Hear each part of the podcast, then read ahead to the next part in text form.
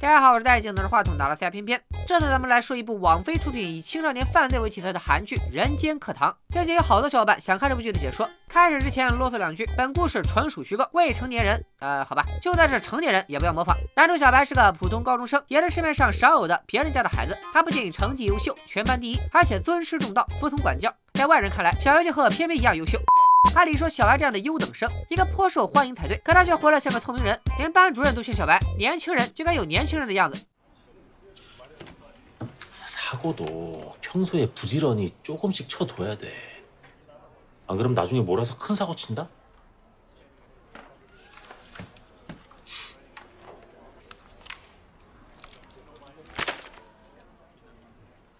班主任虽然看不透小白的内心，但这番话也不无道理。因为小白确实有两副面孔，表面上他是平平无奇的好学生，背地里他是不能播 APP 的运营者。这个 APP 由小白亲自研发，在开公共汽车违法的韩国，不仅为失足少女们提供接单的机会，也在他们遇到危险时及时给予保护。因为这个 APP 有个可爱的柴犬形象，所以之后我们就称它为“狗子 APP”。在认识小白以前，一般人都很难想象高中生居然有这样的胆量和经济头脑。不过小白并不以此为荣，他自己从来不露面，只是以叔叔作为代号，并用变声器指挥他唯一的手下胡子叔替他处理所有工作，以及收取女孩们交的保护费。这一番操作下来，姑娘们都以为小白是个什么了不起的大人物，对他言听计从。要知道，韩国的手机支付远不如咱们天朝发达，在不露面的情况下，小白要如何收发现金呢？这一点，小白也自有安排。某天放学后，小白来到地铁站，这里有个固定的储物柜，是他和胡子叔交易金钱和信息的地方。今天小白和以往一样拿走保费，转头就收到了手底下一个叫花姐的姑娘发来的求助信息。干这一行，奇葩的顾客相当多，小白早就习以为常，立马联系胡子叔救人。还好胡子叔一般都会守在酒店附近，小白这头一通知，胡子叔立刻行动。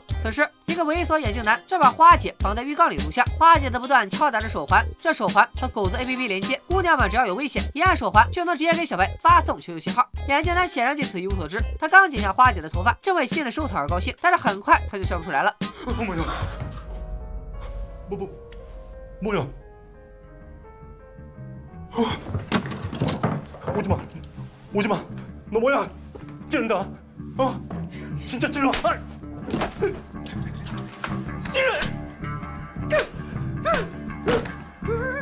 찔러. 胡子叔救了人，又把现场情况报告给小白。小白给出指令，伤害他的员工就要付二百万韩元的赔偿。可眼镜男猥琐之气满点，钱包里却空空如也。小白只好让花姐自己选，是要全款还是再揍眼镜男一顿。花姐毫不犹豫的选择了后者。于是，我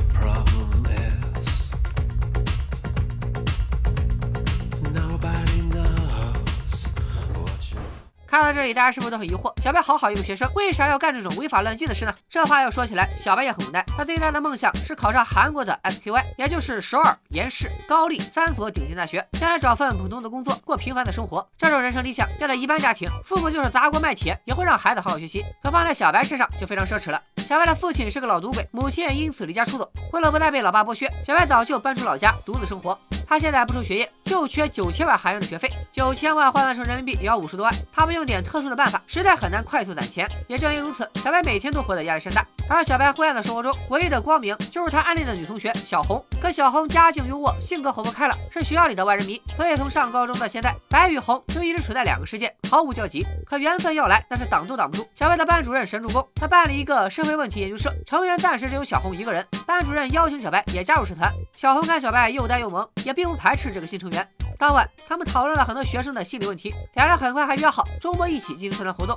但就在小白情窦初开的时候，他手下的姑娘们却不让人省心。姑娘们都住在同一个宿舍，而小白的同班同学阿珍居然也在其中。阿珍做这行的理由相当离谱，她的男友阿强是个花瓶软饭男，虽然比阿珍高一级，但是吃喝玩乐全靠阿珍掏钱，这导致阿珍在恋爱上的投入就像无底洞。阿珍最近给男友买的限量版手机壳丢了，她着急买一个新的补上，所以迫不及待的想要接单赚钱。可小白这周末要和小红见面，他决定给姑娘们放一天假，还让胡子叔也好好休息，顺便修一修他的破翻盖手机。第一次和女生约会的小白手足无措，大门打不开，咖啡也不会点。小红一点也没嫌弃他，反倒是在聊天中，小红得知小白一直自力更生，她顿时就来了兴趣。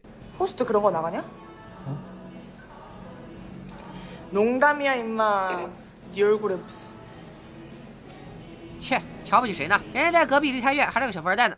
就在小白正享受和小红的二人世界时，阿珍背着小白和胡子叔在狗子 APP 上偷偷接了一单生意。可是他绝对想不到，下单的顾客正是花姐上次遇到的猥琐眼镜男。眼镜男带了两个朋友，就想趁这次打击报复。他二话不说，先保了阿珍，就等胡子叔来救人，好好揍他一顿。可当阿珍敲响手环求救，只联系到了小白。等小白再想找胡子叔，才想起来胡子叔的老人机正在翻修，根本接不到电话。看来这次只能靠他自己出手了。小白偷偷从咖啡厅离开，他小脑瓜一转，先报了警。等警车到了酒店楼下，小白再通过狗子 APP 告知眼镜男，让他识相的话就赶紧滚。眼镜男没想到小白真敢报警，和同伙连忙跑路。阿珍也趁机离开。可一名前来办案的女警却记住了阿珍背包上的小挂件，觉得一个小姑娘大白天来酒店有些奇怪。女警会凭一个背影就揪出阿珍吗？咱们继续往后看。等小白处理好这次危机，回到咖啡厅，小红早已离开，还让服务生提醒小白，他刚刚把书包落在了这里。小白没想到第一次约会就半途而废，也只能自认倒霉。小红看似大大咧咧，男孩的性格，可实际上他在咖啡厅就注意到小白有两部手机，还趁小白在教室打盹偷走了小白营业专用的手机。没想到小红出身大户人家，实际上和小白一样是个双面人。小红虽然衣食无忧，令人羡慕，但她的亲妈身为大型经纪公司的老板，一直在各方面严格要求女儿。就希望女儿有一天能继承公司，替她守住好不容易打下的江山。可小红对成功的人生并不感兴趣，妈妈的过度期望只让她越来越叛逆。她和小白一样，只是表面听话，心里却一直追求刺激。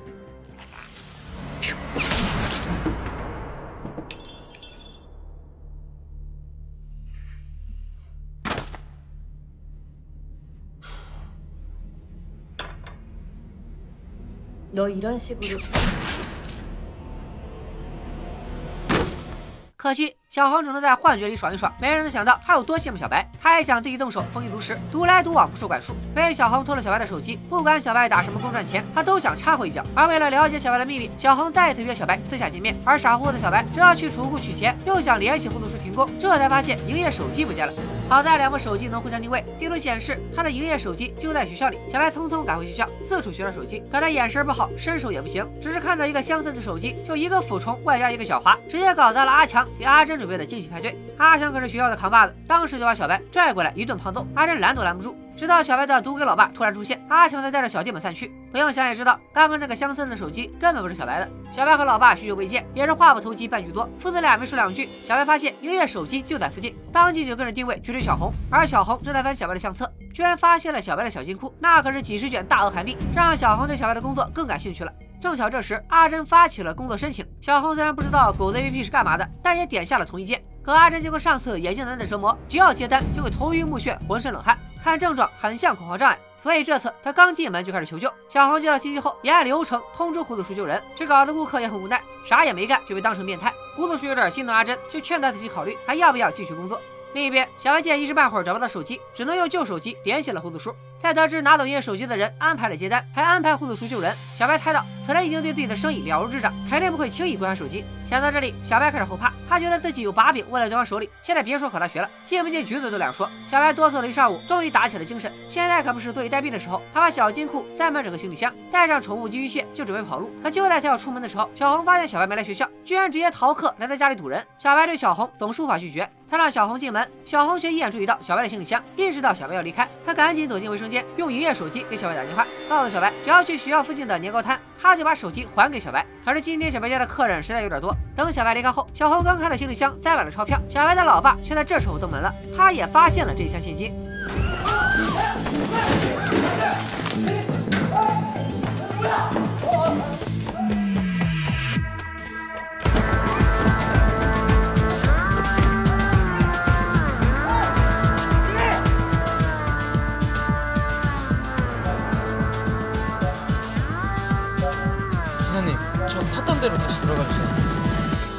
而赶往年糕摊的小白一看手机，发现营业手机的定位居然在自己家附近，马上有了返回，但一切都来不及了。眼看着老爸拿着他的钱消失在人海，以及手足无措的小红手握他的营业手机。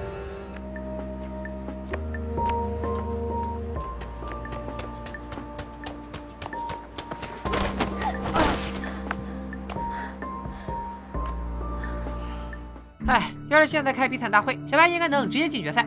一直暗恋的女孩不仅是个小偷，还是个骗子。好不容易积攒的学费让亲爹抢走了，连唯一的宠物金鱼蟹也被慌不择路的老爸踩死了。小白真是想不崩溃都难。可生活永远不会因为你已经够惨了就对你好一点。因为小白搞大了阿强的惊喜派对，阿强就把小白当做了新的霸凌对象，总想欺负他一下。而小红美女救奶狗，为了加入小白的事业，居然当众承认小白是她的男朋友，帮小白逃脱阿强的纠缠。不仅如此，小红还给小白介绍了柔道部的男同学，想发展发展援交男这条路线，帮小白重新赚回学费。只不过此时的小白心灰意冷，根本不想重操旧业，直接用一句“大可不必”就拒绝了小红。小白大老远去老爸的破窝，还痴心妄想能把钱找回来，而小红也不顾小白的冷漠，非要陪他一起去。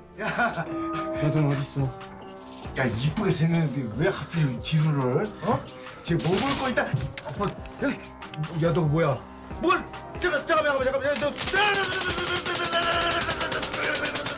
哎，这老爸不仅欠电，智商还欠费，不愧是逢赌必输的老赌鬼了。他花光了小白的积蓄，别人都投资比特币，他投资皮特币，被人骗的一分钱也不剩。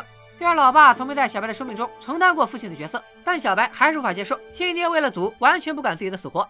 看小白的情绪已经跌到谷底，小红心软，把手机还给了小白。就在小白对是否重蹈旧业心存疑虑的时候，补习班老师打来电话通知续费，小白走投无路，只能启用狗子 APP 重新开张。从丢手机到找老爸，已经过去了好几天。姑娘们好久没收入，此刻都急着上岗赚钱。其中最着急的就是阿珍，毕竟她还养着个吃软饭的阿强。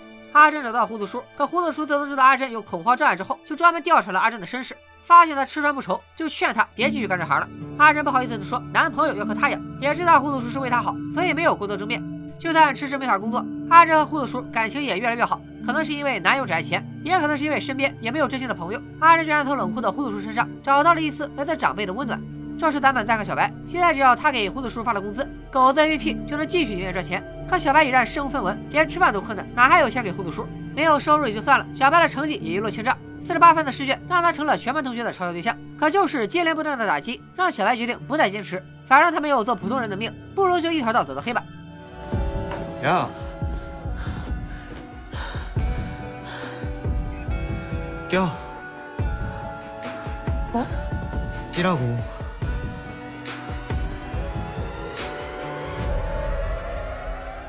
为了表示合伙人的诚意，小红给小白科普了学校里各种不为人知的内幕。有人倒卖劣质烟，有人代写功课作业，也有人像阿珍一样做着见不得人的兼职。而小红想拉柔道部的学生加入，也是进行过市场调研的。因为柔道部学生本来就经常出入富婆的酒局，对接单肯定不会抗拒。可小白作为业内前辈，却不同意小红的计划。你想啊，他们除了提供接单平台，最重要的就是为姑娘们提供保护。可柔道部的男生个个胳膊都比小白的大腿粗，想找富婆做生意，直接找不就得了，根本没必要让中学生找差价。小红这一招不成就寸步不离的跟着小白学经验，而小白也有发愁的事。经过老爸抢钱事件之后，小白觉得把钱放在哪都不放心，所以这次从储物柜拿到新收入，他就只能把钱随身藏在书包里。可藏在书包里就保险了吗？当然不行。谁还记得阿强这个吃软饭的校霸？他现在热衷于欺负小白，所以特意让小弟买了成人用品，偷偷塞进了小白的书包。接着他再去找教导主任告状，说是在厕所里发现了烟头。教导主任正闲得无聊，一看都逞威风了，就立刻开始在全校搜查违禁品。这时的小白简直太难了，他怕书包里的现金被发现，解释不清。阿强在等着看着出丑。而除了小白之外，还有个意想不到的人也在紧张，那就是阿珍，她的电子烟就在手边。阿强就顾着整小白，差点坑了自己的女朋友。小白实在没办法，只好高喊学校不能侵犯学生人权，反对搜查。教导主任也大派雷霆，就要搜小白的书包。还好小红够机灵，她趁机偷跑出教室，干了一件大事，又救了小白一次。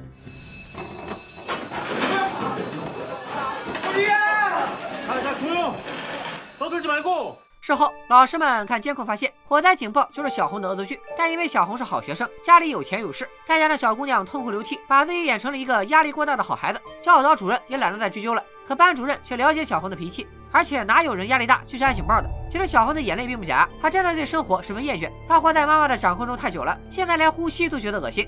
这一次风波过后，红白二人的关系也更亲近了。小红还帮小白找到了藏钱的好地方，就在社团活动室的沙发里。 这里除了他俩，只有班主任会来，而且班主任从来都不打扫，所以把钱藏在沙发里再合适不过了。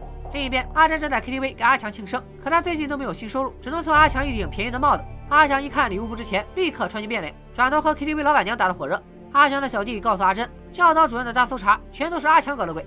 阿珍一想到这次如果搜到他的电子烟，自己也要玩完，当场就开始发脾气，吵着闹着要离开。但没想到刚走到门口，阿珍就碰到了老熟人花姐。花姐是来谈新生意的，所以也很给面子，假装不认识阿珍。花姐想在 KTV 常住，和带几个妹子来接单，老板娘可以从收入中抽成。但老板娘却表示：“小妹妹，你太年轻了，不知道我和我老公是混黑道的吗？”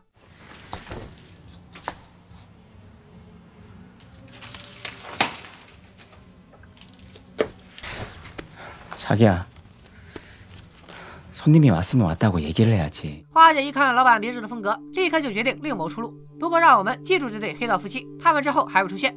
同一天晚上，小红来老妈的娱乐公司看选秀，她上次想招揽柔道部不成，这回灵机一动，直接忽悠来了一个大龄练习生。要知道，在韩国吃苦训练的练习生千千万，大部分都做着明星梦，喝着西北风，所以大龄练习生禁不住诱惑，通过狗子 APP 成了小白旗下的第一只兼职大客。小红对自己介绍的员工顺利上岗十分有成就感，搂着小白一顿撒欢。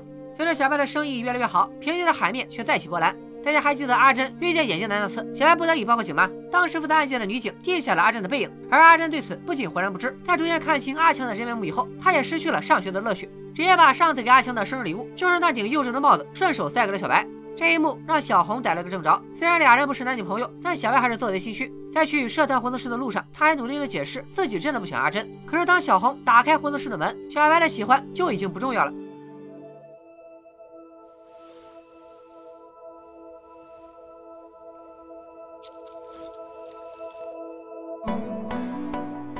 到这里，人间课堂的前五集就说完了。孩子们的人生的偶像似乎都进入了一个死胡同。小白和小红在各自的命运里挣扎，一个想过上普通学生的生活，一个想堕落到深渊看看。阿珍只是个恋爱中的天真少女，却要靠出卖自己获取爱情。她的男友阿强则像校园霸凌中最可怕的代表，没有理由，只是一味的以欺负别人取乐。这四个问题学生的出现是家长的失职，也是青少年心理教育缺失的必然现象。人间课堂就这样把真相赤裸裸的揭开，让少年们不美好的一面展现在观众面前，看上去既残忍又引人深思。可说再多都不如大人们放下成见，多走进孩子们的内心看看。当然，这个故事还在继续，小白和小红能否顺利营业？女警究竟会不会问出阿珍的秘密？以及他们如果度过了这次危机，未来还会有什么样的难题在等着小白？本期视频点赞过十万，人间课堂的后五集咱们立刻安排上。拜了个拜。